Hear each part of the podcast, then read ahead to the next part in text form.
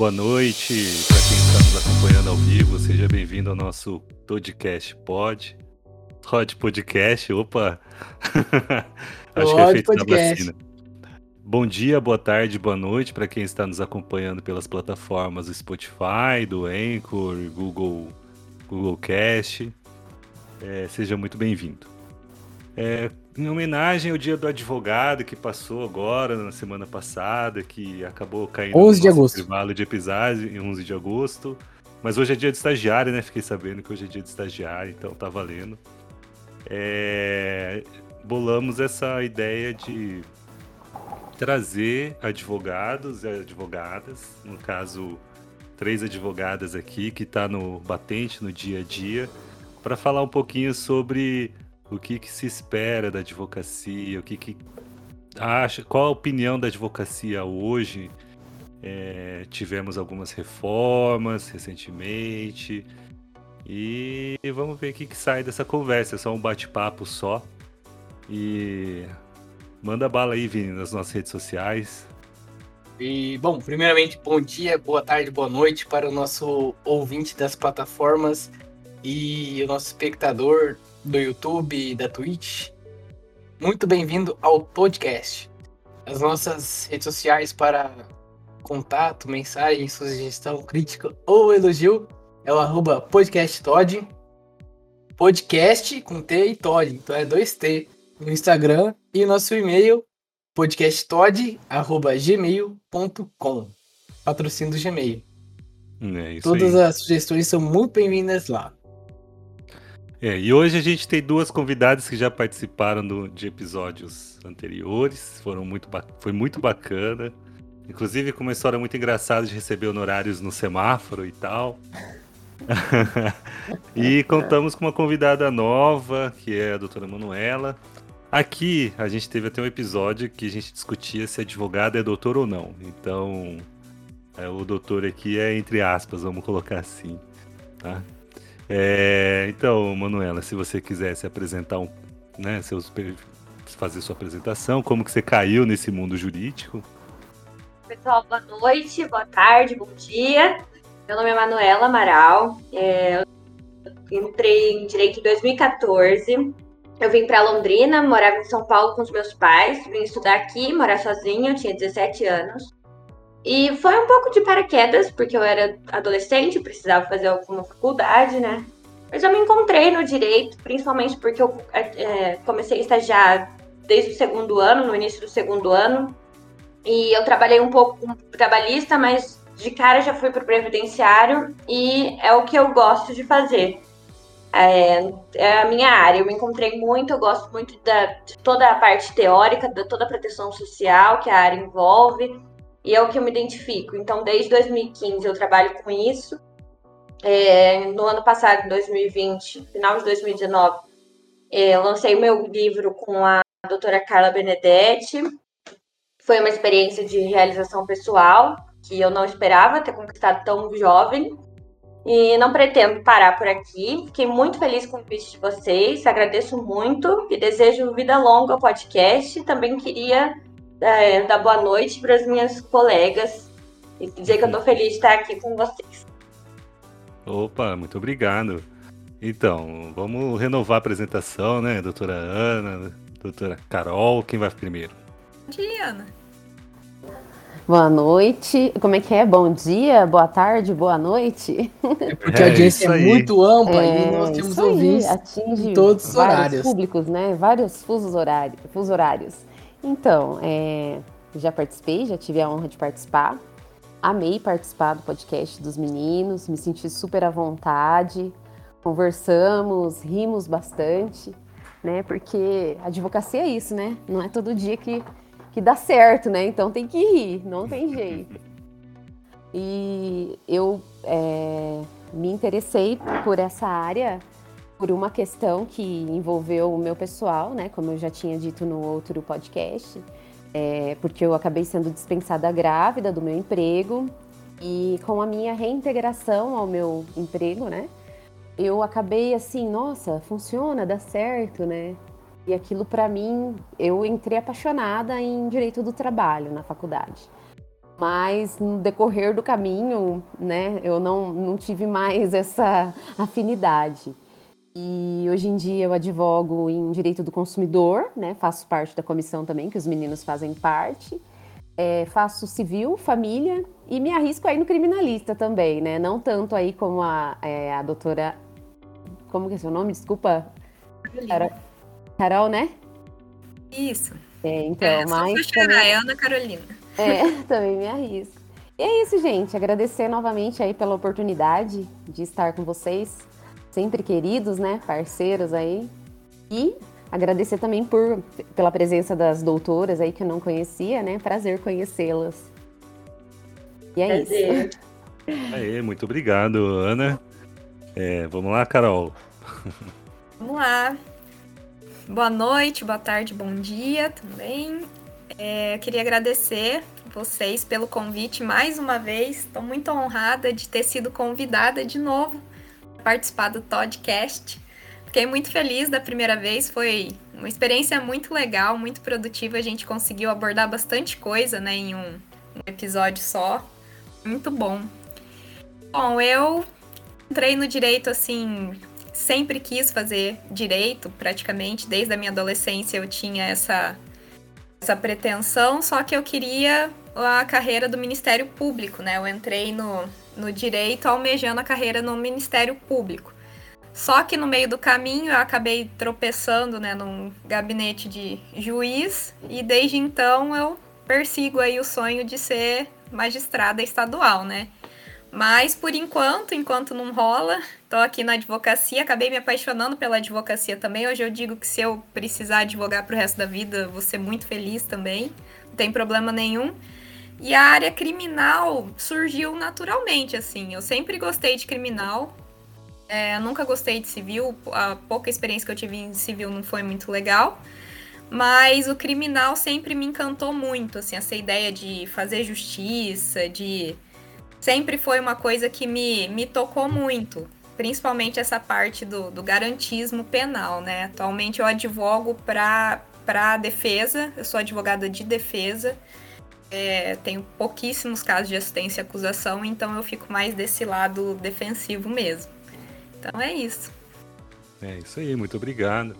É, a gente ia ter o, a presença também do Gessé, que também já fez um episódio aqui com a gente, mas parece que ele está se preparando para um júri e Dia 24 Thiago de agosto. Kazak, é.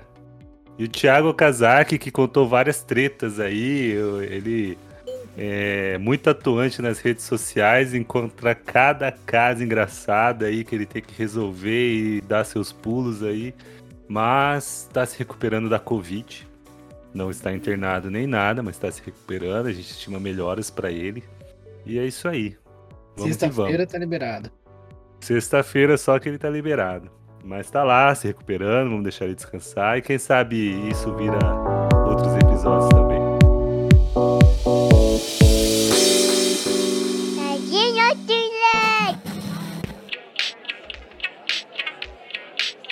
De uns tempos pra cá, teve um professor que virou para mim e falou: Olha, vocês que estão na comissão, vocês poderiam até fazer estu uns estudos tal de uma. Parece que existe uma força meio reacionária no mundo jurídico é, que está é, atrasando e trazendo de volta questões que já estavam ultrapassadas e tudo mais. Ele não foi muito enfático em dar muitos exemplos, ele se limitou a só falar isso dessa forma e falou: ó, dá uma estudada, ver o que vocês acham. E realmente tivemos aí reformas trabalhistas, é, com. Embora a justificativa oficial fosse flexibilização da, do contrato de trabalho, ninguém, mas nem, nem o poder público escondeu que era para diminuir o número de processos, seja eliminando direitos tal. E no mundo do consumidor não foi tão não, não foi tão expresso, ostensivo da, igual a reforma trabalhista. A reforma previdenciária já foi, mais ostensiva essa situação. E a gente sente que, é, conversando com vários colegas, a gente sente que realmente afetou muito o mundo da advocacia. E eu não sei se o que, que vocês é, se depararam com alguma coisa nesse sentido. O que, que vocês acham de como era a advocacia um tempo atrás, como que está sendo agora e o que, que vocês acham que vai ser daqui para frente? Então, teve também a reforma no criminal, né? A aprovação é, do pacote anticrime foi a nossa reforma. Mas eu acho que no criminal teve um efeito um pouquinho diferente. Eu acho que o criminal acabou. Eu acredito que teve um pouquinho mais de participação dos advogados na brincadeira. Né? É. O... Porque o pacote, bom, não sei. acho que a advocacia criminal, ela. Se for para algum dia extinguir algum tipo de advocacia criminal, vai ser a última. Por tratar de questões fora de ser meramente disponíveis e tal, né? É que quem faz a lei é quem mais precisa, né? Ah. Brincadeira. Brincadeira. Vinícius para deputado tem algumas questões aí que eu não, é porque eu não tenho a vivência prática do juiz da juiz de garantia, né? Se eu não me engano. Uhum. Tá tendo efeito prático ou não? Aplicado. É, é era o, que, o que poderia ser elogiado, né, da parte da defesa e da advocacia, isso não, não é aplicado. O que foi aplicado foi os aumentos aí na, no tempo de cumprimento de pena, os aumentos de pena, isso aí que foi, na prática, que foi o que aconteceu, né?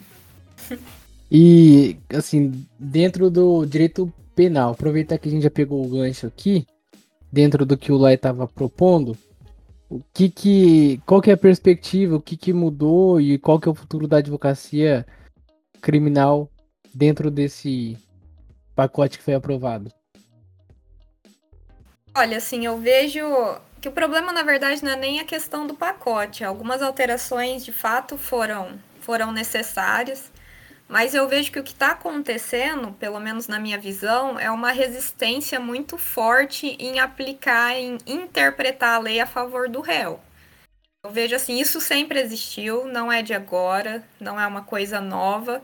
Porém, eu vejo que os juízes e os tribunais, principalmente, eles estão tendo uma maior liberdade para apresentar essa resistência. E eu acho que isso não é nem questão de, da mudança do pacote, isso está vindo assim com a geração, sabe? Com as questões, até a gente discutiu isso no, no último podcast, sobre as mudanças políticas. É, as mudanças no Brasil como um todo, elas estão se fechando para as garantias, na minha visão. Então eu é. vejo assim, eu não tenho muito tempo de advocacia, mas o pouco tempo que eu tive associado ao tempo que eu estava na faculdade, eu consegui ver um fechamento, assim, uma a, a questão das garantias muito forte. Então, hoje em dia você não consegue assim apontar uma nulidade com tanta facilidade. Você não consegue, até mesmo nas próprias audiências a gente percebe essas resistências por parte dos juízes o advogado ele, ele não tem mais tanta voz. Eu consigo ver isso nos tribunais também. No, no, Tribunal do Paraná isso é muito forte. É tudo é segue o jogo, entendeu? Ah, mas e essa nulidade? Não, isso aí faz parte do processo. Ah, tá preso, deixa preso. Não precisa fundamentar muito bem. Eu vi que houve uma banalização muito forte das prisões, em que pese essa discussão sempre de ah, não tem mais lugar nos presídios, é um milhão de presos, muito processo os juízes reclamam que tem muito processo, reclamam dessa questão, mas eu vejo que virou banal, virou normal você deixar uma pessoa responder um processo cinco anos preso para pegar uma pena de três anos, por exemplo. Isso virou banal. E eu vejo que está cada vez mais banal. Eu não vejo tendência de mudar. Eu vejo tendência de piorar. Certo. E eu acho que tem muito a ver com a onda conservadora no mundo, né? Que a gente retrocedeu bastante em direitos e garantias aí eu diria, nos últimos cinco anos no mundo. E isso reflete principalmente nesse punitivismo relacionado à área penal, que é totalmente ligado ao conservadorismo, né? Manter as pessoas Sim. presas, retirar direitos. Eu vejo é, que na, na minha área. Né? Uhum. É. Na minha área foi totalmente para isso. É, eu acredito e defendo desde, desde então, desde que começou o papo da reforma da Previdência, que nunca houve um rombo. Na verdade, agora, com o Covid e, muitos afastamentos e pensão por morte, todos esses benefícios que aumentou muito a demanda em razão mesmo da doença. É, agora sim há um rombo. Muita gente foi desestimulada também a participar da Previdência Social, né? Por ser um regime de contribuição, todo mundo tem que voluntariamente querer participar, principalmente com a flexibilização dos empregos, que a gente não tem mais carteira assinada, então eu tenho que querer contribuir para participar do sistema. Isso fez com que muita gente não quisesse, principalmente porque a aposentadoria ficou muito distante. E isso agora está causando um, um, um, rombo, porque temos muitos benefícios a serem pagos e pouca gente querendo contribuir. Então a nova geração não quer participar do, da, da Previdência, porque é contribuinte individual, é autônomo, e isso acontece como uma resposta à reforma que dificultou muito o acesso de todo mundo aos benefícios básicos. Então é muito difícil hoje é, você convencer um cliente que ele precisa participar do sistema, porque ele sempre fala assim, mas eu não vou apresentar nunca. E infelizmente é muito difícil você dar um panorama mais positivo para ele, sabe? A gente tenta, mas realmente dificultou muito. Teve casos que a pessoa estava por dois anos de se aposentar e agora tem que esperar 12 anos. Então é muito gritante o impacto que teve, e eu acho que vem dessa onda, desde a da reforma trabalhista, dessa onda conservadora que, que se instalou no poder judiciário, tanto no Brasil como no mundo, né? E que está se fechando um cerco, na minha visão. É isso que acontece. E aí vamos atacando todas as áreas, a, a área de criminal, a área de de trabalhista, que você não tem mais empregos decentes, você não tem mais gente participando da Previdência, e isso vai virando um bolo. A, a tendência é, hoje é reduzir os postos de trabalho, né? Reduz os postos de trabalho, você está automatizando os postos de trabalho por uma máquina que trabalha ali né, sem parar, em teste sem parar, que não dá problema. E aí dá esses problemas, esses conflitos. Mas você acredita que esse desestímulo, essa da Previdência, ele aconteceu agora, tipo, no governo Bolsonaro? Tem algum fator que contribuiu para isso? Ou a pandemia veio, foi a reforma que desestimulou a credibilidade do Instituto no Brasil? Eu acho que sim, né? A gente teve a aprovação da, da reforma em novembro de 2019, então a gente tem um, quase dois anos de governo Bolsonaro até a reforma. É, depois junto com o governo Bolsonaro, não só ele na pessoa dele, mas é, a, o poder legislativo, né, todo mundo que foi eleito nesse bolo. E sim, eu acredito que houve uma. Na verdade, houve um pacto com a mídia, todo mundo participou disso na propagação de que a Previdência ia acabar.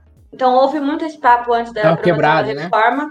que não teria como sustentar, que precisava reformar e que estava quebrado e enfim, existe todo um papo um pouco mais técnico, mas que eu vou tentar simplificar, que é da DRU, que é da desvinculação dos recursos da União, que garante que 30% da arrecadação vá para a Previdência, independente das contribuições. Então, a gente tem muitas fontes, né? Não são só os segurados individualmente ou as empresas que sustentam o INSS.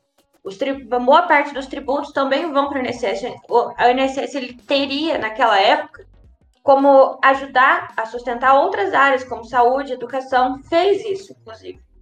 Então, houve essa propagação, muitos economistas, e se você olhar de um lado, só de um lado da situação, é possível afirmar esse déficit, e com, com base nisso, foi construindo toda essa, essa narrativa. Então, a gente teve na época muita gente que era advogado, previdenciário não, né? Mas que apoiou a reforma.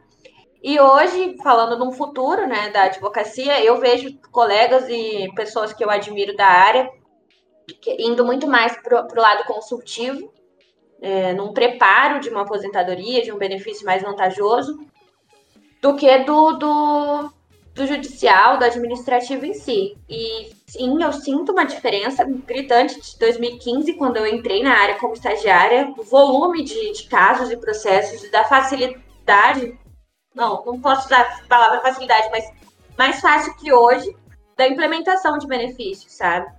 É, alguns pontos positivos é, foram a, foi a implementação do, do portal online, mas isso para gente, né, advogado, para muitos clientes que não têm acesso, foi mais um ponto de, de impedimento para chegar ao direito. Então, É, eu vejo com muito retrocesso. Eu estava me formando, né? Eu me formei no final de 2018. É, peguei o diploma em março, tirei o AB em junho e a reforma veio em novembro. Então foi um balde de água fria, assim, porque eu tinha certeza que eu queria previdenciário, era, é isso que eu sei. E eu teria que começar de novo. Se eu fosse para outra área, eu não tinha esse interesse. Mas é possível equilibrar os braços, sim, fazendo alguns malabarismos e principalmente buscando a área consultiva, que é um jeito de se manter sem depender tanto do INSS e da justiça. Essa, essa só uma, uma comparação com o que a gente está vendo hoje. Não sei se a doutora Manuela acompanhou esses dias aí. É, eu vi na, na reportagem na mídia que a Argentina avança muito e o Brasil retrocede muito. Na Argentina foi estabelecido semana passada, eu acho, no início do mês, uma aposentadoria para mulher que é mãe, que dedicou a vida inteira como mãe. E aí estava perguntando na reportagem se tem a possibilidade de implementar o mesmo benefício no Brasil. Ele já falou não, a previdência está quebrada, não tem condição nem para sustentar os segurados de agora. Como é que vai implementar esse benefício? E retratou mulheres mãe que realmente desde quando o filho nasceu dedicou a vida inteira para o filho, não pode é, exercer uma, um trabalho fora de casa só o trabalho dentro de casa. Então, esse é um pouquinho do, do, paronam, do paronam, panorama que a gente tem de, de progresso e retrocesso, né? E o pessoal às vezes critica a Argentina aí. Vai estar uns passos A Argentina sempre é mencionada junto com a Venezuela como um retrocesso, mas na verdade esse foi um avanço, é um projeto de uma é, deputada feminista, agora eu não sei o nome dela, na verdade garante de 1 um a 3 anos é, de tempo de contribuição na aposentadoria para mulheres acima de 60 anos. Então, se você tiver um filho é, biológico saudável, você tem um ano de tempo de contribuição. Um filho adotado, você tem dois anos de tempo de contribuição. E um filho que possui alguma deficiência, você teria três anos de acréscimo no tempo de contribuição. Então, ajudou com que milhões de mulheres, talvez milhares, talvez eu esteja exagerando, mas eu acho que milhões, que tiveram acesso ao benefício depois disso. Então, é como se fosse a nossa aposentadoria por idade, em que você acrescenta aí de um a três anos de tempo de contribuição, que faz toda a diferença. É, eu, tá. eu acompanhei a reportagem e achei bem interessante. E a nossa colega, a doutora Ana Paula, o que, que tem desse comparação aí do, dessa força reacionária, do garantismo versus estadismo, futuro da advocacia?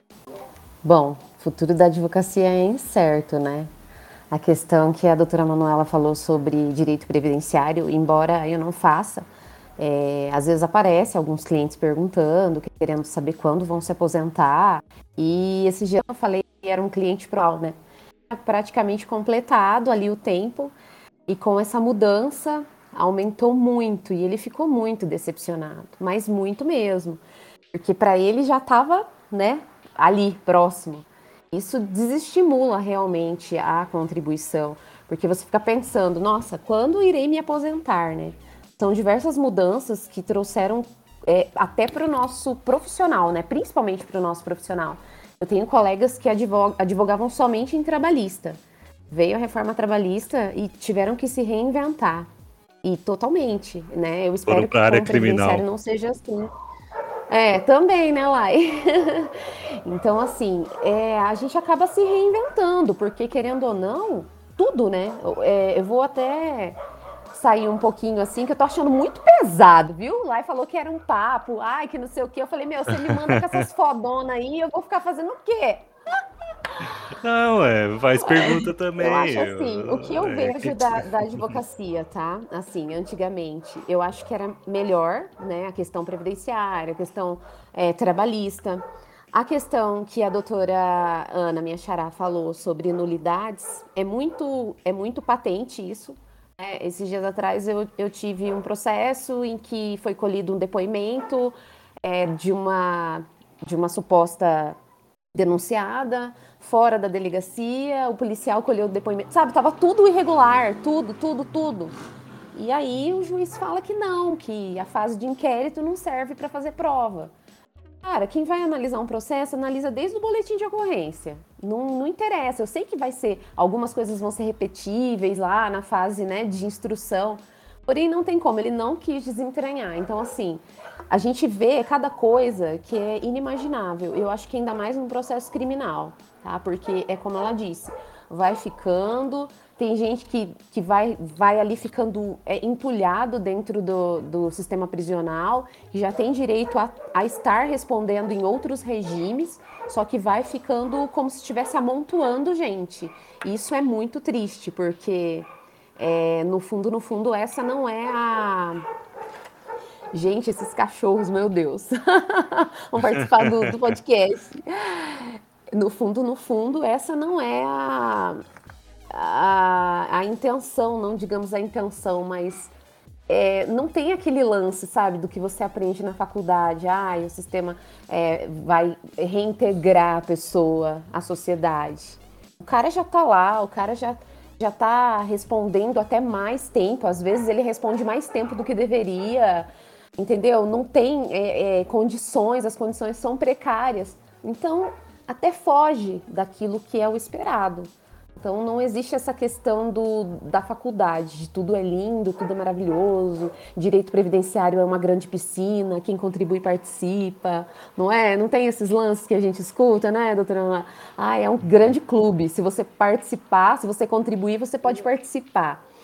É, a gente fica escutando isso na, na faculdade e acha tudo muito lindo, né? A, a é, assegurar direitos constitucionais, enfim. E nada disso, às vezes, na prática, a gente vê que não, não funciona dessa forma.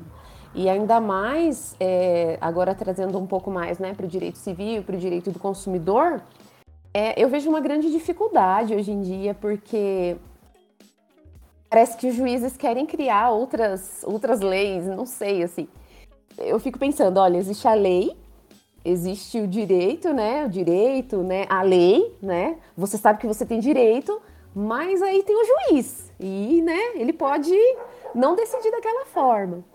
Vou, com, vou compartilhar com vocês a minha experiência de hoje, tá? Não vou dar nome aos bois porque eu também não sei o nome dos bois. Mas a minha amiga me mandou uma mensagem ela falou o seguinte: ela falou, olha, entrei com ação no, no juizado aqui de Londrina eu. Qual juizado? Pode falar qual? Não, ela não, não quis me falar, Vini, mas assim, ela estava bem triste. Uma questão de consumidor, porque o rapaz teve um problema com o iFood, né? E ele entrou no juizado, ela entrou no juizado, a, a demanda foi julgada improcedente e ela fez o recurso de apelação. E, né, juizado tal, na hora de subir foi questionada a questão da assistência. E aí é, pediu-se lá, o pedi fez, ela fez um pedido de reconsideração, né? E o despacho foi o seguinte, que é, é, parece que é mentira, mas ela disse que iria pagar e depois ia me mandar. E por ele ter gastado tanto com comida japonesa, entende-se que ele não, não merece assistência judiciária. Eu falei, você tá mentindo? Ela falou, é. Eu falei, gente, isso é inimaginável, você entrar no juizado porque você teve um problema com uma plataforma e, e alguém falar que você não pode ter assistência porque você compra comida japonesa? Então, assim. Não pode comer eu... no Brasil. Não. Falei, não pode. Gente, gente, não, eu, eu tô pasmo, assim, sabe? Eu tava vindo pra cá. É, uma criação casa... de um critério. Né? Ah, mas, é, assim, pra ter assistência no Brasil, você só pode comer arroz e feijão. Você tem que ser Comer japonês, iFood. Arroz e feijão tá, tá gourmet já. 30 é reais o arroz, o pacote, é. é gourmet. Mas e daí? Tipo assim, tudo bem, eu mesmo não me dou esse luxo sempre, porque realmente é uma comida cara, mas. Se mas se for esse o critério, né? Depois, a gente tá perdido. É, é, não é o critério o deferimento de uma assistência judiciária em razão de gastos. O... No, Na verdade, é um critério. Existe um critério, o critério da miserabilidade. Mas isso pode é, ter sido. Existe né? um. É, existe um entendimento que tá, tá, tá ganhando força, que é um entendimento de que assistência judiciária ela deve ser concedida em caso de miserabilidade. Porque a lei ela foi muito gentil em poder parcelar, pagar depois. Então, a justiça ela é para todos, mas não é de graça. É, a Constituição ela veio é, deu acesso à justiça, mas não disse que isso, esse acesso seria gratuito. É, então ela não recepcionou no todo a lei, a, a, antiga lei 1050, né? É, então, o, ace- o acesso, o acesso lá que tá O no- código. o artigo 5 inciso 35, se não me engano, que é o acesso. Antigamente era o, realmente o acesso. Você podia bater na porta judiciária, sua demanda tava lá. Hoje É, na verdade, não é, não é fala assim, assim. né? Qualquer ameaça, qualquer ameaça lesão, ameaça, lesão, né? a lesão será apreciada pelo judiciário. Esse seria a porta de acesso. Mas hoje Mas a, por- a porta de tá lá. gratuidade, Tá- Não, então a porta tá lá para todo mundo. E em determinadas situações. mas tem que pagar o ingresso. Tem que pagar o ingresso, é. O espetáculo não é de graça. Tem despachos para você comprovar a assistência. Não sei se vocês repararam, mas eles agora são diferentes, né? Porque antigamente era, era comprove né, a necessidade da assistência. Hoje em dia não, você vai pegar lá, tem as três últimos extratos do banco dos últimos três meses e, e cópia da CTPS. Então, assim, são coisas e não são alternativas, são coisas. Eu peguei um despacho que o juiz estava pedindo todos. Então, deu um maior trabalho, porque ele queria realmente saber se a parte necessitava, É. né? Isso, É, mas aí isso tem, tem o... até uma ideia, assim, não é uma análise de fato, não é uma análise de situação de, de fato, é uma análise formal. É, o critério é miserabilidade do- da pessoa, da pessoa, a miserabilidade, por quê? É porque existe uma ideia que surgiu muito na reforma trabalhista de que é, você tem que ser se responsabilizar pelo processo, se responsabilizar pelo ônus do processo. Por isso que foi incluído honorários de sucumbência nessa questão trabalhista. Então não poderia ter essa questão de gratuidade, não. Tem que ter esse esse risco, tem que ter esse risco para que a pessoa pense três vezes antes de entrar com uma ação judicial. É, então, Mas- e- mas esse uma é o coisa, Lai, argumento agora eu vou te da outra perguntar, parte, né? Agora eu vou perguntar para você. Você não acha que é, levar isso muito ao pé da letra não seria impedir, de uma certa forma, claro, entre aspas, o acesso à justiça? Principalmente para nós, né? Que a maioria, da, eu não sei vocês, mas a maioria dos meus clientes eu acabo pleiteando, né? Se colar, colou. E eu sei que, na verdade, veio para socorrer os mais necessitados, mas a gente sabe que tem, tem pessoas que. Eu já cheguei a pegar cliente que, se o juiz não deferir, ela. A minha cliente, na verdade, ela, ela desistiu do processo, porque eu falei: olha, se o juiz não acatar, você vai. Provavelmente vai ter custas e. E se perder, vai ter os honorários de sucumbência. Então ela desistiu da ação. Você não acha que isso impacta, impacta demais, assim, é, nesse chegar a instâncias superiores ou até mesmo promover ações? De entrevistado passou, de entrevistada para ser entrevistadora. Olha, eu acredito que o- a nossa sociedade ela já não funciona, ou pelo menos não, não funciona da mesma forma que a lei prescreve, ou que ela tenta prescrever. O Código de Processo Civil, assim, como que eu vou colocar? Nós, como mundo jurídico, a gente tem uma versão, uma visão muito antagônica dos sujeitos autor e réu, é, credor, devedor, consumidor, fornecedor, administração, administrado. Então a gente tem essa visão muito antagônica do direito. Só que a nossa sociedade ela já não funciona muito dessa forma. O, o- o- no consumidor a gente chama de vulneráveis ou hipervulneráveis, tentando é, demonstrar essa que não é mais antagônico. Você não consegue. Esse antagonismo ela pressupõe uma- um pé de igualdade, o que não é real. né? O, o beneficiário da, da regime geral de previdência social ele nunca vai ter a mesma ah, paridade com o Estado, com o aparelho do Estado. Um consumidor nunca vai ter um estado de paridade com um grande fornecedor, com, a- com grandes eh, empresas de aviação civil, por exemplo.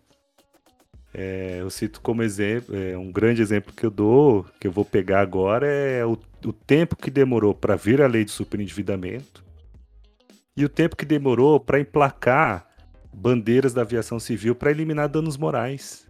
Né? A superendividamento é de 2012 e veio emplacar agora porque estava começando a afetar a economia, porque temos 40 milhões de superendividados que não vai mais movimentar a economia, basicamente. E aí sim, eles viram, ó, a gente precisa resgatar esses 40 milhões de consumidores no país para a economia girar. Então, como a gente vai fazer? Ah, vamos, usar o superendividamento. Basicamente, esse foi um dos discursos políticos, não discursos jurídicos, né? É, a aviação civil veio a ah, pandemia, se não tomar nenhuma atitude, a gente vai quebrar. Então, tem que, então vamos colocar uma lei que a gente vai suspender a, a, a devolução desses valores. Ah, então já aproveita que vai virar lei, então coloca aí um artigo tal, artigo tal, para falar que o dano moral não vai ser pago se tiver algum problema na malha viária, discutindo, basicamente discutindo culpa. Trouxe a culpa numa responsabilidade objetiva. Então a gente não tem mais, não funciona mais uma sociedade assim. E isso se, e no judiciário permanece processualmente essa questão de paridade. Então você tem autor e réu em situação paritária. Ah, mas tem instrumentos para manter uma certa isonomia, é, equidade, como por exemplo, reconhecimento da hipossuficiência do vulnerável. O vulnerável é uma questão material e hipossuficiência é uma questão processual. Mas já não está dando certo, porque a questão da hiposs... mesmo sendo hipossuficiente, você para conseguir uma assistência judiciária, você tem que estar tá em caráter de, de miserabilidade, senão você tem que pagar custas. Evidente que existem aqueles, sempre vão ter aqueles que estão de má fé e tudo mais, que vão buscar o judiciário. Mas uma coisa são eles de má fé, outra coisa é você adotar entendimento, justifica, é, justific, colocando um dos pilares essas questões de má fé e isso afetar todo mundo. É, não, não, não tem uma receita para isso. A análise que eu faço é que tem problemas, sim, mas ah, às vezes até assim, brinco com algumas reflexões, por exemplo, é, o juizado especial, os fornecedores que tiverem, todo, né, independente de, de causa, se houve procedência da ação do consumidor, eles têm que pagar as custas, mesmo em primeira instância, por exemplo.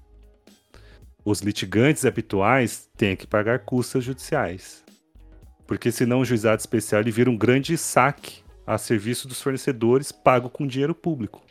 É uma hipótese, é uma, uma brincadeira de reflexão que às vezes eu faço aqui. É, você, o juizado é um grande saque da serviço dos fornecedores com um supervisor altamente graduado que é o juiz supervisor do juizado especial que dá a decisão final. Então, isso é custeado pelo serviço, isso é custeado pelo público. Que daí vai lá, Oi? É. E aí. O preço médio lá... de uma açãozinha de juizado é dois mil reais. É, então. Segundo dados levantados pelo CNJ aí 2019, 2020. Dois mil reais.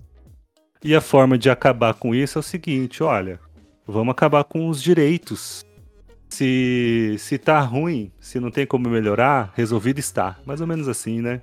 Mas isso é uma crítica pessoal, não uma crítica técnica. Mas respondendo a, a pergunta da Ana, é, e isso eu acho que afeta muito a advocacia, afeta demais. Mas é uma pergunta assim que me fizeram hoje, conversando com um colega. Tá, mas e o jurisdicionado? Né? O que acaba ficando no final é a pergunta: e o jurisdicionado? Existe essa, existe essa guerra aí eu já vi petições falando de fornecedores falando que tem advogados da indústria do dano moral, né? Tem advogados ganhando muito dinheiro com ações de danos morais. Tá, mas e o jurisdicionado? O, como que você traz à tona esse tipo de discussão, é, confundindo o advogado da parte ex-adversa com a própria parte ex-adversa? E outra, sem o seu cliente é inocente? Não, não é. O fornecedor é inocente? Nem sempre. Então fica essa situação. Lá para de antes da reforma processual de 2015, essas questões eram mais tranquilas, a questão de assistência judiciária era mais aceita, é, não, não tinha esse rigorismo que tem hoje. Depois Até porque tem lá a presunção de veracidade. Pessoa natural declarou que precisa, então se presume que é a preciso. Parte, né? Isso. A outra então, parte é que faça um incidente de. Mas essa, essa presunção hoje é letra morta. E até no processo criminal já tive desafios aí para conseguir a gratuidade pro rapaz que estava defendendo lá. É. Já tive esse desafio. Mas assim, gratuidade não é sinônimo de advocacia também. né? Mas é por isso que eu falo que é complicado. A gente, como sociedade, a gente tá. Eu acho que a sociedade está bem lá na frente e a lei está muito atrás. E aí tá tendo essa visão reacionária, então assim, já tá atrás do que a sociedade é e tá voltando mais para trás ainda. E é assim que eu vejo, é assim que a gente tem que talvez discutir, trazer à tona. É mais ou menos isso que você queria, tava perguntando? Ana Paula Lucena. É. Mais ou menos isso. O... Né? Eu entendo aí a questão dos litigantes de má fé, e é uma questão bem assim complexa, né? Porque de um lado a gente tem essas ações em massa, mas assim, elas custam muito barato, né, para os fornecedores. Então, é, a gente até tem o professor é o Anderson, né, que fala sobre isso, né? Uhum. Não compensa, né, parar com isso. Mas eu é, fico é, ele até traz. Né? É.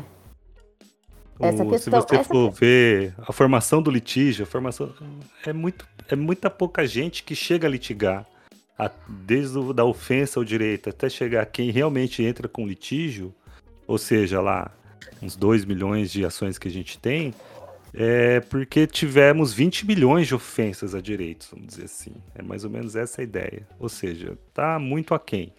Sim, é, o pessoal a... desiste, né? Antes de. É, só pensar, vai dar muita muito trabalho, muita dor de cabeça. Eu já desisti então, algumas a, vezes. Mas eu acabei cortando própria. a Ana aí, desculpa aí. Ah, eu, eu e o Lai aqui até. O Lai comenta sempre e a gente fala da pirâmide, né? Tem quatro níveis. Então tem aquela pessoa que tá lá embaixo, que é a maioria. Que às vezes. É, na verdade nem... são oito. Eu sempre comento só os quatro, que eu é, acho que é, eu dou uma resumida do resumo. Dá mais, fica mais fácil de com, compreender. Mas é a primeira etapa aquelas pessoas que nem percebem que tão, estão tendo direitos e garantias violadas. Aí depois na outra etapa, se eu não me engano. Opa, meu microfone tava mutado. Perdão. Então daí não, na. na tava é no, na Twitch tava, tava ruim. Então, é. na outra etapa, é, o que acontece? Na, na, segunda etapa, tem as pessoas que têm um direito violado e às vezes falam, ah, não vale a pena. Não vale a Ou pena nem enfrentar... sabe como buscar, que são os mais é. vulneráveis, às vezes não sabe é, imagina aquela pessoa que está lá no Nordeste, é, carente de água, carente de água potável, carente de tudo, tá está constantemente com os direitos violados, mas não sabe para quem recorrer. Não é sabe um onde buscar. E aí uhum. tem, subindo um pouco mais e diminuindo o número de pessoas, tem os que vão até um processo administrativo, quando tem para resolver, tenta resolver, não deu certo, desiste ali. E um número muito pequenininho vai no judiciário. E aí estão criando essas teses aí reacionárias de eliminar garantias porque todo mundo está buscando o judiciário e não comporta, a sociedade não tem capacidade para isso. É isso, Wagner Lai? É, eu só vou até colocar aqui que é uma questão que eu estou até escrevendo um artigo sobre isso quem vê pensa, nossa, né, estudioso, mas não, é uma situação, é uma coisa que está me incomodando, então vamos ver o que eu consigo trazer de benéfico para isso. Que é a visão do consumismo hoje. E o consumismo ele não tem bandeira, ele não tem nada, ele é, é como se fosse um, um buraco negro assim das, da, dessa, desse tipo ideal que está acontecendo. Independentemente de, de, ele é neutro com relação ao regime, Bauman coloca dessa forma, ou seja, é, basta a gente pegar os dois países que mais consomem no mundo, que é os Estados Unidos e a China. Ou seja, não tem bandeira. Não, não interessa é comunista, capitalista. Claro que o, é o mercado. Então a gente vive isso. E é engraçado que na parte de políticas públicas a gente permanece nesse tipo de discussão polarizada. Ou, né, você é de esquerda, você é de direita, mas o, o consumismo ele engloba tudo isso daí. É como se fosse um circo. Ele coloca um circo, ó, vamos colocar um circo político para as pessoas consumirem esse circo político. Enquanto isso, a gente domina a, a, as questões identitárias, a gente alarga a pirâmide da estratificação social e tudo mais. É um tema interessante e com certeza daí compartilho para quem quiser depois que ficar pronto. Mas é só para colocar que não adianta a gente discutir só essa questão polarizada, né? Mas eu. Do, do é, assim, mercado... A ideia não era eu falar tanto. Oi, a prática do mercado de. E a gente se vê muito refém, porque às vezes a gente tem na nossa cabeça essa ideologia construída, mas no fim das contas tá de madrugada no Mercado Livre, sabe? Chegam umas coisas em casa que você fala assim, por quê, quando, como? E, e aí você. e Eu Não acho tem como que fugir. na internet é pior, porque eu fico, pelo menos comigo, não sei se vocês têm essa sensação, de que como a gente paga por Pix, é um QR Code, você olha ali o negócio, é tudo muito abstrato, parece que o dinheiro não tem o mesmo valor, sabe? Se eu saco 50 reais, eu, aquele dinheiro dura, sei lá, duas semanas. Só que na É. internet não, na internet é assim. Porque parece que não é dinheiro, parece que é uma grande brincadeira, um game ali, e você fica comprando coisas e passando códigos, e as coisas são coloridas e bonitas. Depois posta no É mais ou menos Instagram, isso. sabe? Chama Então, Ainda mais agora, depois da pandemia, né? é, que em Que casa, gente aí você sem, olha, sem fazer, olha para um né? canto e fala, ai, podia ter uma planta. Você nunca quis uma planta, sabe? Nunca viu, não sabe o nome, não, não sabe regar, mas compra, entendeu? Aqui em é casa eu o comprei. prazer. Em casa eu comprei um quadro e eu falei assim, ó, vou comprar um quadro porque eu vou escrever minha agenda, vai ficar muito organizado. O quadro tá É. branco até hoje. Eu comprei várias Esse- coisas que não faz sentido. Essa ring light eu não usei. Olha ela aqui, ó. A gente tá fazendo live e ela tá ali sem, sem uso nenhum. Tô louco. A gente achou, eu achei que ia virar blogueira na pandemia, mas eu não consegui. mas eu vou conseguir, Vini. A gente Ô, vai o- streamar o na teu- Twitch e ficar rico. Vamos, eu- eu tenho um o canal seu pessoal Insta- também agora. O seu Insta tá profissional, o seu Insta profissional. aí Tá, mas chique, o pessoal não né? gosta, não. Ó, Ah, a é? nossa, a nossa amiga, a Carol, tem o, o perfil dela Jus Crime. Tá? é, a gente vai pegar umas também. dicas aqui, Carol. Pra ajudar com o vídeo, eu- porque eu vi o vídeo é muito difícil pra Carol. mim. Falando sobre. Essa parte Ah, digital é a minha segunda, era a minha segunda pergunta aqui. É. Mas vamos lá, já entramos nela, vamos lá. do... Ah, e o que minha família acha quando eu defendo o criminoso, alguma coisa assim? Foi você, não foi? que Ah, fez? é. Foi. Foi, foi. Eu fiz Ah, um... eu achei muito legal.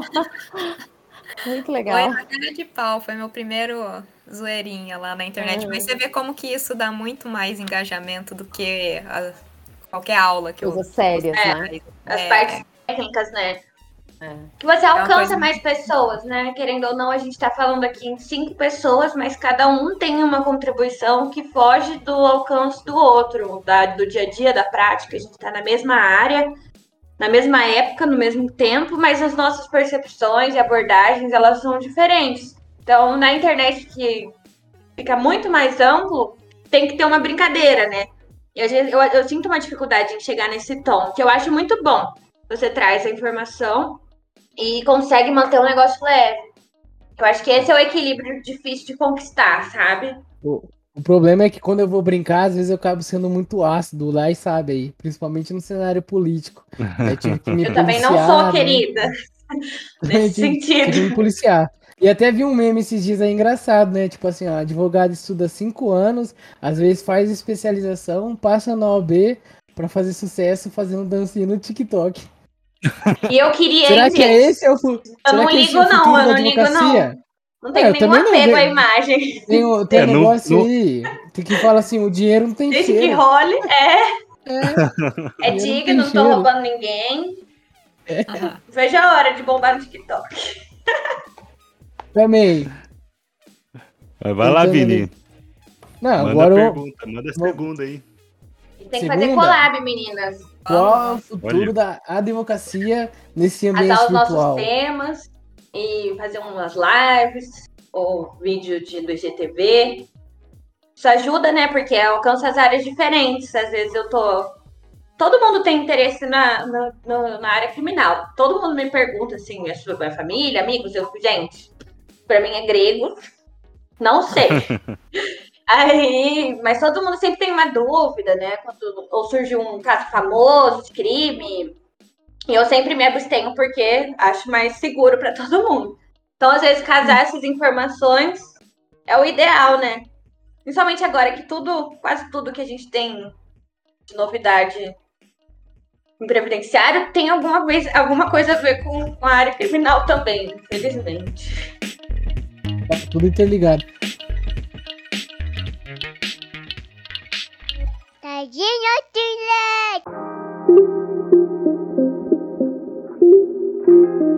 É, mas aproveitando esse gancho aqui do Collab, da Interliga Direito Digital, o advogado na internet, a, e o que a Ana falou, o que que seus, seus pais realmente perguntam, Carol? Você tá defendendo bandido? Seus amigos perguntam, tá defendendo bandido? Como que é o advogado criminalista na internet?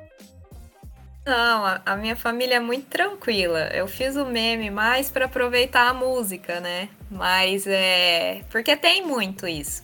É, tem. Eu acho que grande parte das famílias, principalmente das mulheres que atuam no criminal, tem muito receio. E os meus pais, eles já estão acostumados, apesar. Eles têm um pé atrás, têm um receio, principalmente por conta da, da gente frequentar presídio, essas coisas, eles têm medo sim, mas eles são muito tranquilos. Eu acho que é mais parte da sociedade como um todo, sabe? Toda vez que eu falo que eu atuo no criminal, as pessoas dão uma assustada por eu ser mulher, o pessoal fala, nossa, mas você é tão delicada, umas coisas assim, sabe? Que não tem a ver. As pessoas confundem muito o nosso gênero, a nossa personalidade com o nosso profissionalismo, que na verdade tem nada a ver. Pode definir a forma como você atua, mas não é, ou a qualidade da sua atuação, né? Então eu vejo muito isso assim, da minha família, graças a Deus, é muito tranquila em relação a isso. Minha família nuclear, né? A minha casa. Mas é. Mas eu, eu sinto muito isso da sociedade como um todo, assim, das pessoas de fora, principalmente. E em relação a outras profissionais, outras pessoas que eu conheço vindo da família delas também. É, as pessoas têm uma tendência de confundir o advogado com a parte, senão daqui a pouco a gente vai ter que perguntar para Manuela se ela também é aposentada. Já que ela atua Mas o advogado, é, tem advogado também que se confunde como parte também. Ah, é. Acho que também por ser mulher e ser jovem, né, Carol? Acho que quando chega Na jovem, verdade, existe um é. preconceito Na verdade, maior, a gente né, tem que gente? aprender a, a se distanciar, né? Porque as pessoas nos aproximam das coisas que a gente faz e às vezes até o próprio cliente, né? Acho que a gente tem que salvar o mundo, né? Então as pessoas acham que realmente, ah, você defende bandido, então quer dizer que você é parente do bandido, sei lá, apoia o que o bandido fez. E quando, É, na verdade não é isso, né?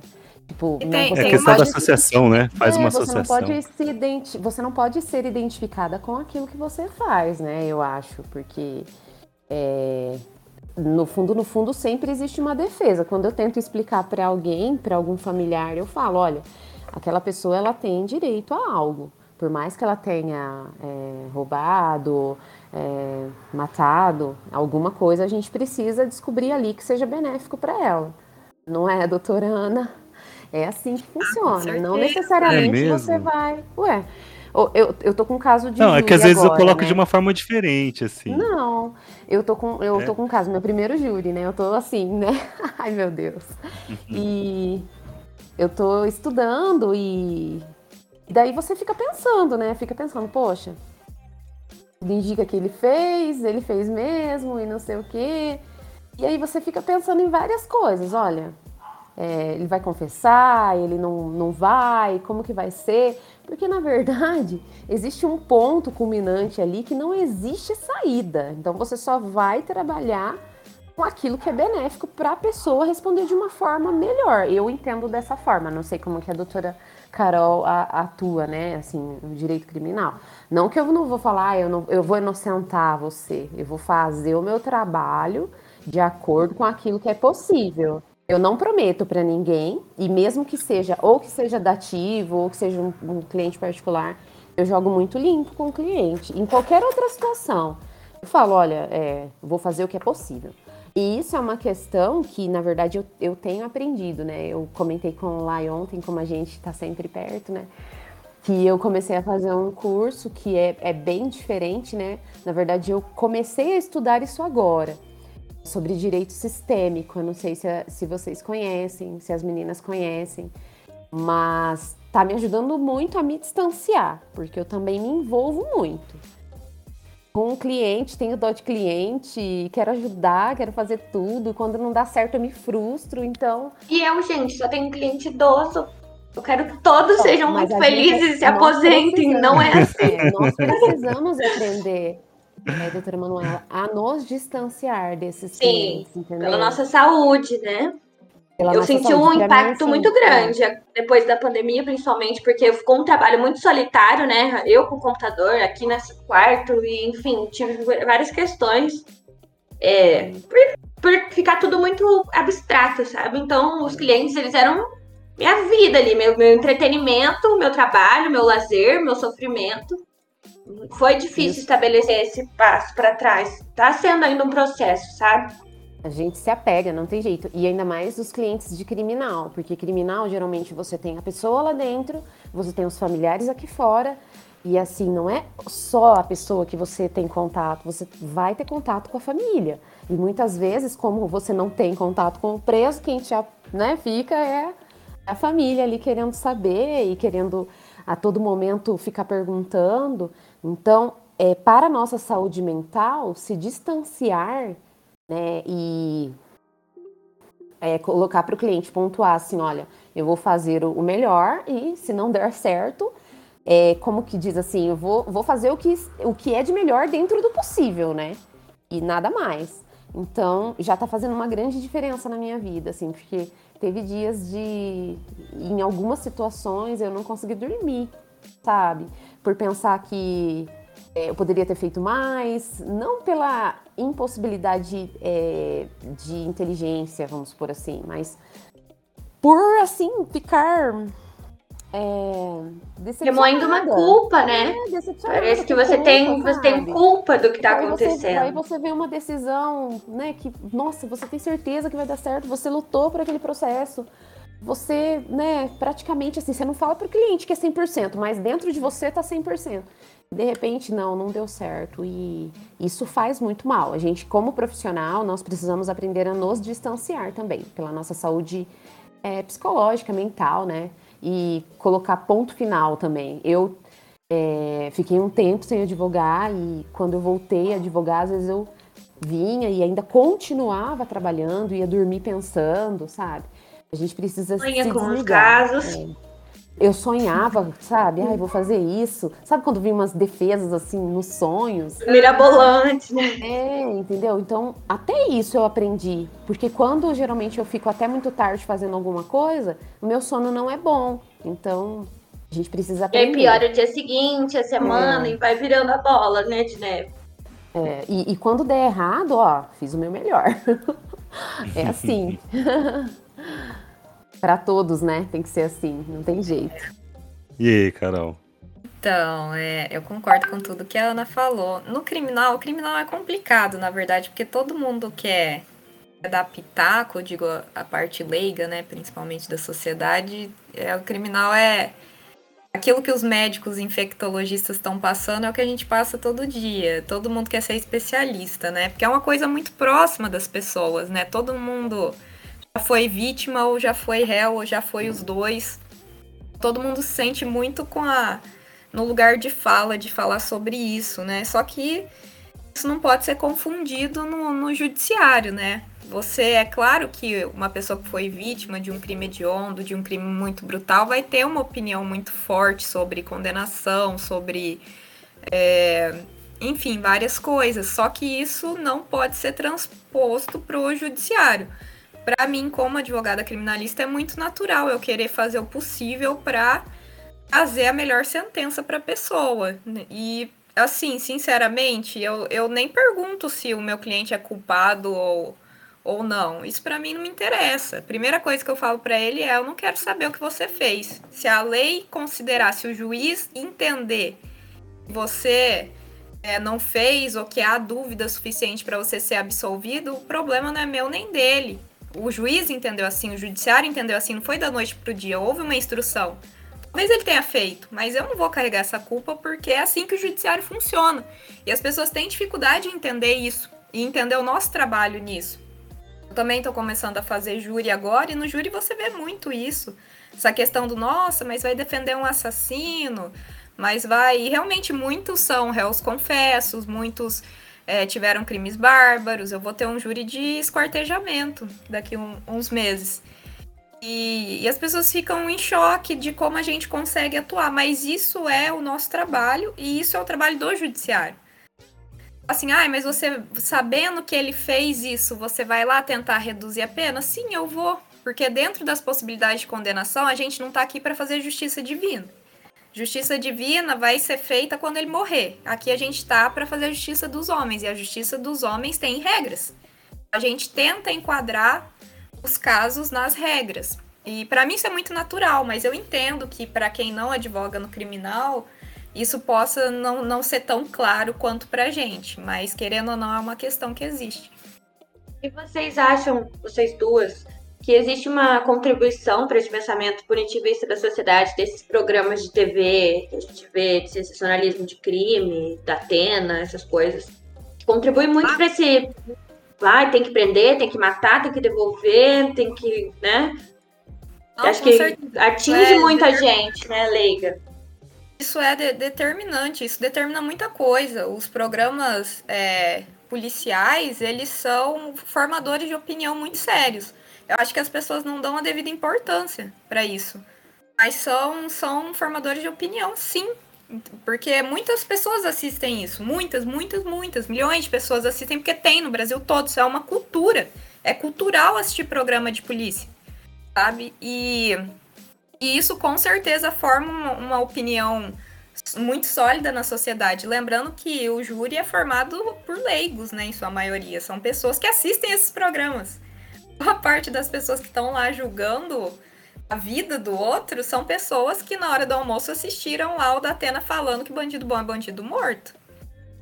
Então, assim, com certeza tem um reflexo muito forte. Eu já tive problemas com isso, com casos meus que foram transmitidos nesse tipo de, de, de veículo.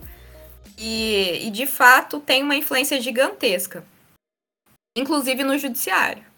Porque dependendo da repercussão que isso tem, porque às vezes pode tem ser que a pessoa, né?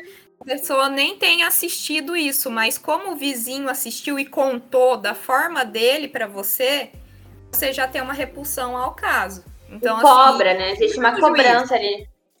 Exato, isso chega no juiz. As pessoas acham que não, mas chega. A repercussão social ela é muito forte no criminal.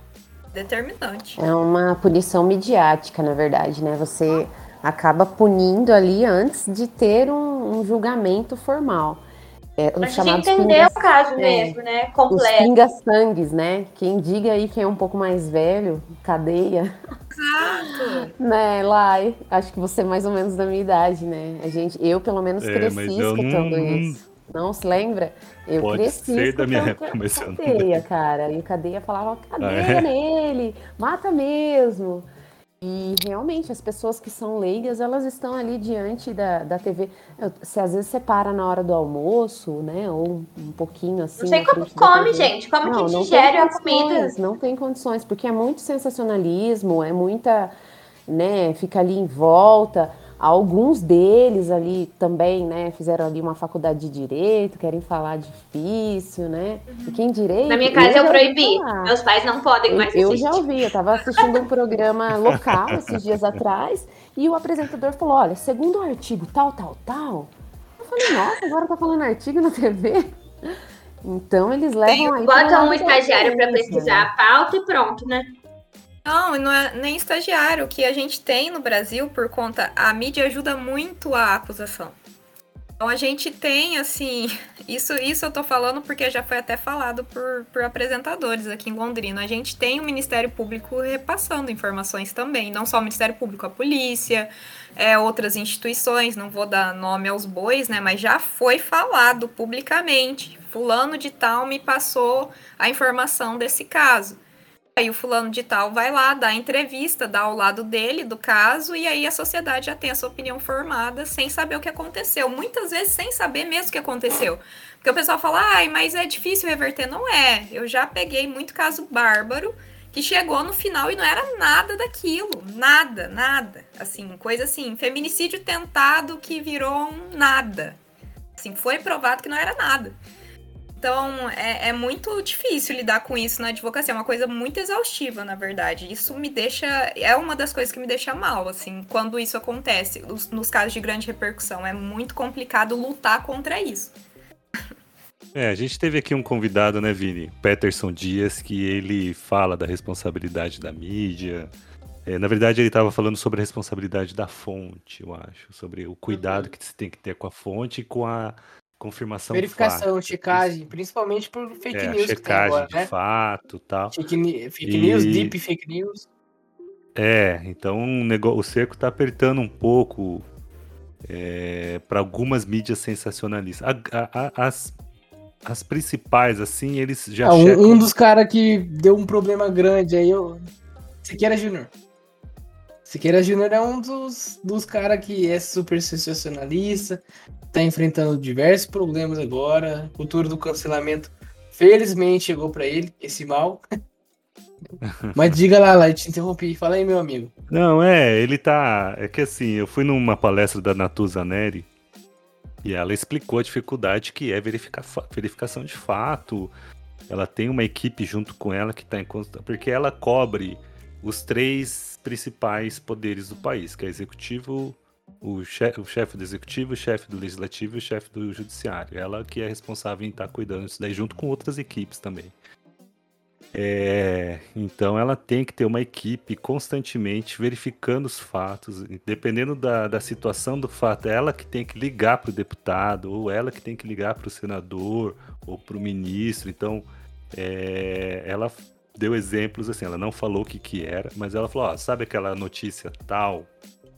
É, aquilo não era para ter saído no ar, porque o jornalista responsável ele com certeza verificou o fato, mas teve uma falha no meio do processo e ele acabou liberando. E isso deu uma repercussão muito grande, porque ele, eles, o colega delas que cuidam de outras emissoras, mas que cuidam do mesmo grupo de poderes ali, né? Então é difícil. Ela já passou por uma situação de ter que parar no meio assim da notícia e rever a notícia, porque a responsabilidade é grande. Mas então assim, o problema é, é um pouco mais com esses programas. Não, não daria Também- para colocar tudo como mídia, né? É. Mas os programas sensacionalistas Que são né? feitos pra isso, né? E que tem muitos interesses por trás, eu ganham com acredito. isso. É. O próprio Datena, né, gente? O, o, o ratinho, o filho dele, que nos governa. Enfim, Ah, o filme, o filme lá. Tropa de Elite 2, explora essa É, ideia de eu, um sim. político que usa o grupo, usa a TV sensa- sensacionalista e ele virou deputado estadual no filme, no personagem dele, né? Muito bem trabalhado esse, essa ideia. Mas acho que a gente fugiu um Ratinho do Júnior, tema de- Eu não vi ele em campanha, só a gente vê ele agora. E direto o Ratinho, por exemplo, sei lá, na cidade da minha avó, Centenário do Sul, que tem 12 mil habitantes, quem ia fazer a campanha era o Ratinho pai. E as, as senhorinhas iam de tudo tirar foto com ele, porque ele era o, o cara da TV, sabe? E é isso. E aí, assim, você elege né? presidentes, entendeu? cultural aqui no Brasil. Isso é, isso é muito forte. Até hoje, essa hereditariedade, né? De passar de pai para filho, não necessariamente na mesma A área, né? exposição, Uhum. A exposição, O meu as homenagens. área, eu sucesso na outra área por associação. O brasileiro Vereador faz de TV, eu sou governador do Paraná? Exato. Tudo isso aqui. É difícil, gente. Mas Agora, agora o. O grupinho. falo, O grupinho do WhatsApp tá fazendo mais sucesso do que essas mídias aí, ó. Estão até elegendo o presidente. É verdade. Ai, ai. Nossa. A gente, eu tô, tô- a gente torce pra que em 2022 não se repita, né, gente? É, tá difícil acreditar que não vai, mas a gente torce.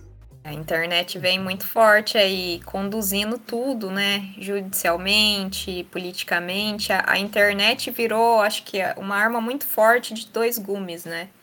É igual eu tava falando da questão do- dos programas, mas a internet também é muito forte, porque hoje em dia você posta o que você quer, você transmite o que você quer. E o sensacionalismo, ele se espalha muito rápido. Então, eu digo ne- nesses casos mesmo que é, a pessoa não quer saber se aconteceu ou não aconteceu, ela quer contar fofoca. Então, assim, uma Clickbait pessoa. também é bom, hein? Isso. Então, aí a Oi? pessoa ela se expõe na internet sobre um crime, esse crime acaba muitas vezes destruindo a vida de outra pessoa. Uma absolvição não vai trazer a vida da pessoa de volta, sabe? Não vai trazer a reputação da pessoa de volta. Então é bem complicado, né? É uma faca de dois gumes mesmo, porque traz informação, traz informação boa, muitas vezes precisa ser noticiado. Eu mesmo tive um caso que se não fosse a mídia eu não teria conseguido soltar a minha cliente. Eu usei isso a meu favor. E então tem o lado bom, mas também tem o lado do, da destruição, né? O lado destrutivo da, desse espalhamento muito rápido de informações. É tudo muito rápido. E para consertar é muito demorado. Isso que é, é antagônico, né? Uhum. Ah lá, usando a mídia, hein? ah, precisei, viu? Usando a mídia para alcançar objetivos aí, ó. Foi. Eu fui assim. A gente bolou uma estratégia muito muito interessante, que é se você não pode vencer o inimigo, junte-se a ele. A gente pegou o jornal Pinga Sangue que tinha difamado a nossa cliente e a gente fez um acordo com eles de, de, de exclusividade de informações. Aí deu tudo certo. deu muito certo. Aí. Aprendendo com Sim. MP, ó. É, é, então. Mas é, mas eu reclamei, porque quando eles expuseram a, a nossa cliente, foi uma situação muito difícil para a família, sabe? Foram Uhum. ameaçados de morte, não conseguiam mais sair na rua, que são consequências que, que acontecem, que eles passam sem, sem nenhuma responsabilidade que acontece na vida das pessoas. E, e eu liguei eu repassei tudo isso. E aí a gente conseguiu fazer outras reportagens, mostrar o nosso lado, porque eles querem vender. Eles não se importam de que lado eles estão, desde que tenha repercussão. Então a gente. E eles nem se aprofundam às vezes, né, doutora? Não, não. Esses Foi- foi dias uma atrás eu vi um caso de uma, de uma retratação. Não, eles não se aprofundam na, na notícia, tá? É, eu não sei se você. é, é, às vezes eu, eu dou, tô em casa aqui, eu acompanho porque minha mãe vê e tal. Mas Aham. assim, a questão dos júris, eles têm mesmo acompanhado de perto, né, é, ultimamente. E como a gente tem bastante, está tendo bastante por causa da violência doméstica, é, um jornal local, eu não sei se a doutora ficou sabendo, mas assim, é, haveria o júri no dia seguinte, e aí, durante aquele dia todo, ele ficou falando sobre é, o acusado, que ele tinha mesmo que ir a júri, olha o que ele fez, tipo, ele distorceu totalmente a notícia, sabe? Totalmente. E quando, no outro dia, a- o júri é, ac- acabou absolvendo ele e ele se retratou, porque ele passou a notícia de forma errada. Então, O meu, meu caso foi, foi a mesma coisa. Ele teve que se retratar. mas foi porque muito discrepante, foi muito discrepante. Ele, ele praticamente assim, olha, é, quem faz isso com mulher e não sei o quê. E aí na- no júri ficou provado Não é o que mesmo foi um caso, não? acidente. Não, eu acho que não. Porque o meu- essa, essa não pessoa ela faleceu, né? A vítima acabou falecendo. E aí Ah, ficou tá. provado no júri ali, né? Quer dizer, provado, né? A- os jurados é, decidiram que teria sido mesmo um acidente, né? A defesa, desde o começo, tinha falado que era um acidente. Só que ele passou, pelo que eu entendi, pela retratação que eu vi, o programa dele foi dedicado exclusivamente a condenar o, o- o acusado antes de ter o júri. E aí chega a ter, fi- até ficar sem credibilidade mesmo, né? Porque em que, que você vai acreditar? Ah, é muito, é muito difícil isso. É, a gente, nós como advogados, a gente tem que tomar muito cuidado com isso. Eu, eu não tinha muito cuidado quando o pessoal procurava para fazer entrevista, essas coisas. Depois disso, eu comecei a tomar mais cuidado. Mas a gente pode usar a nosso favor também. Igual nesse caso a gente falou, o que, que a gente pode vender de sensacionalismo para eles ao nosso favor? E foi isso que a gente fez. A gente vendeu um sensacionalismo para eles, mas um sensacionalismo que nos ajudava, que era bom, que mostrava a, a outra versão dos fatos. Então, Assim, mas é difícil. Isso depois de todo o problema da família ameaçada, de, de destruir a vida da família. Então, assim, as consequências elas ficam, querendo ou não, elas acabam ficando. Eu usei também as plataformas, é, as mídias também, a mídia social. Eu usei bastante nesse Uhum. meu caso. Usei Instagram, usei o Twitter, que eu nunca tinha usado, usei lá também. É, teve uma boa repercussão lá, porque uma pessoa famosa compartilhou. Então, assim, eu senti que, que foi bom, assim, deu uma, uma boa repercussão, mais porque era, é, tinha um roteiro que interessava, sabe? Uhum. É, é uma cliente em um milhão que você vai ter um roteiro que vende. O pessoal te ajudar. A maioria. Vai atrapalhar, né? O que a gente, o que eu pude aprender assim com as questões de improbidade que a gente atende lá no escritório, mais o outro sócio lá que a especialidade é dele, é que a denúncia é uma sentença na mídia, né?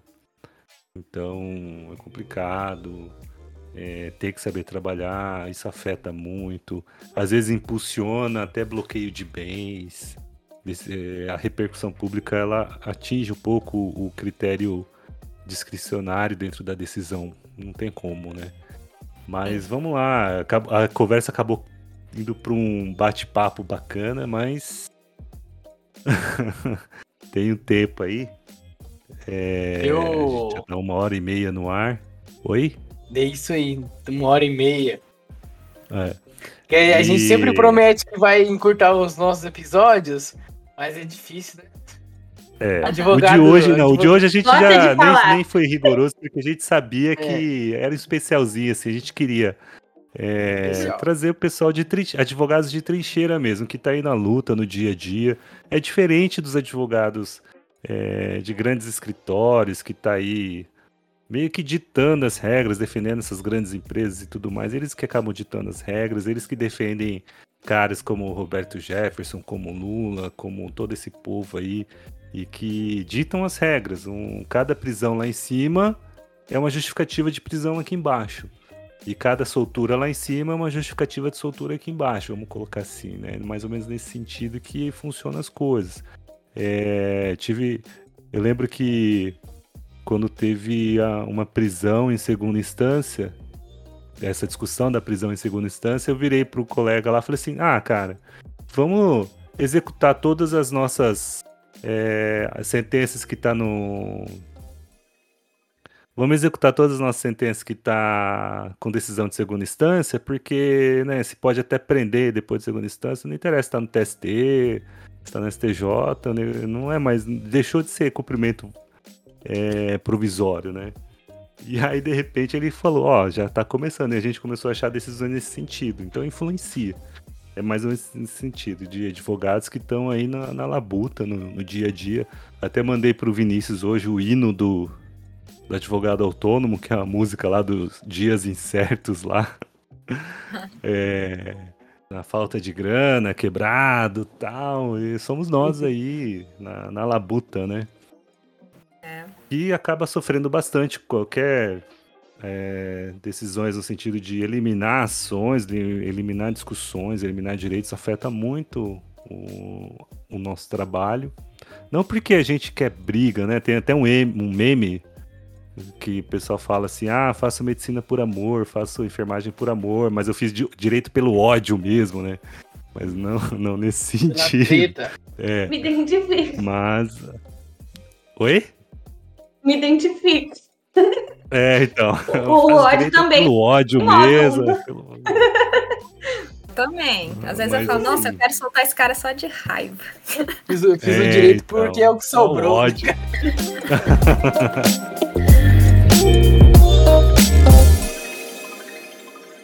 Tadinho Tilek. É, a doutora. Bom, esquece a doutora. A Manuela escreveu um livro em parceria.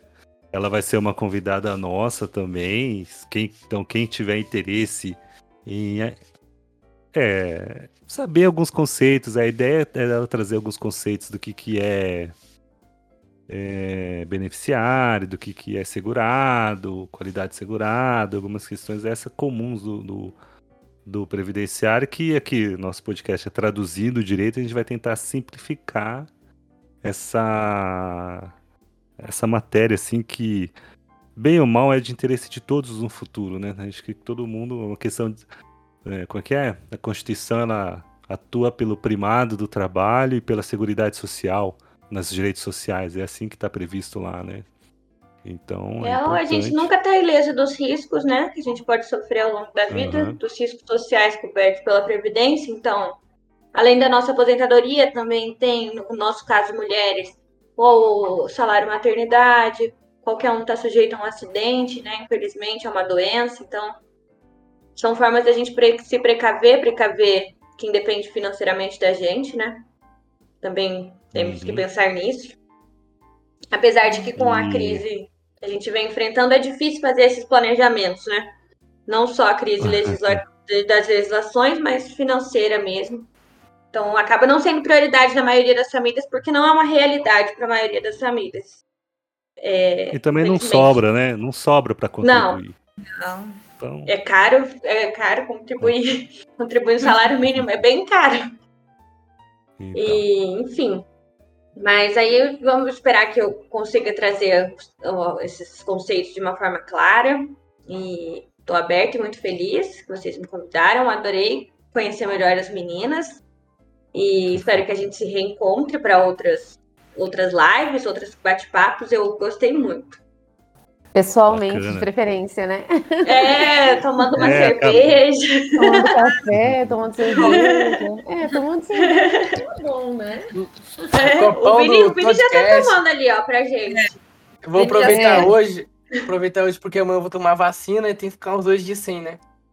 É, eu Ô, tomei a Vini, vacina, mas já tá então errado, né, Vini? Um Você já sopinho deveria aqui. ter parado hoje, cara. Ah, é. Ele vai fazer tatuagem, ele tá tomando cerveja. Não, Ele pior que ele vai ter ele como vai se não houvesse vacina amanhã. às 8 É. horas, né? 8 e meia. Ele quer testar a vacina. Tomar, é, é advogado de trincheira, é pra ver se é eficaz mesmo. O Tata pode estudar o Vini depois da segunda dose. É. E Tá Ana Paula, é sempre um prazer recebê-la aqui no nosso podcast. É muito bacana a sua história e tal. E, meu, carisma 100%. Muito obrigado. O prazer é todo meu, não tem nem o que dizer, né? Porque vocês dois moram no meu coração, a gente tá aí nessa luta diária, compartilhando. Agradecer muito, porque é, eu acho que sozinho na advocacia ninguém vai, né? Eu, eu, eu pergunto muito pro Lai, pergunto pro Vinícius. A gente, na verdade, eu acho que eu mais pergunto do que troca experiência. Eu sou muito grata por ter vocês na minha vida. É, gratidão mesmo pela comissão, né, de modo geral, mas principalmente por vocês, que sempre estão por perto. As meninas também fiquei muito Isso, é feliz de conhecer, sua. muito feliz de conhecer, né? Adorei conhecê-las e saber um pouco mais da experiência de vocês. É muito legal, previdenciário também acho incrível. A doutora que também, a doutora Ana, né, que é criminalista, é, experiências muito legais e esperar para que a gente possa se encontrar, né, de repente aí no estúdio do do Todd, né? Quem sabe?